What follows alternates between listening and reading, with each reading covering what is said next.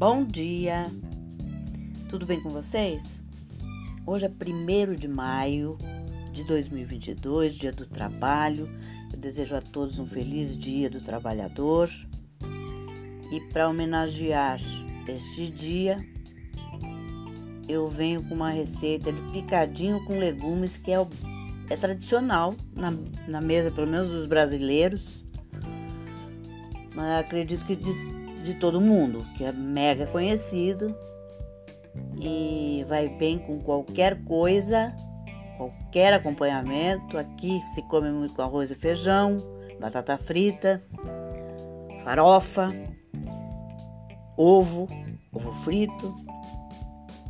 Mas se você quiser fazer só com os legumes e uma saladinha, tudo bem também. Os ingredientes que você vai precisar para o picadinho são 3 colheres de sopa de azeite, 500 gramas de carne, pode ser alcatra, colchão mole ou patinho, duas, batata, duas batatas picadas, duas cenouras picadas, uma xícara de chá de vinho branco seco, 3 xícaras de chá de água, 2 ramos de alecrim, uma colher de sopa de sal, meia cebola, 2 dentes de alho, pimenta do reino a gosto. Um modo de preparo. Em uma panela, aqueça as 3 colheres de azeite e frite por 5 minutos 500 gramas de carne picada em cubos médios. Junte a cebola, o alho e misture bem.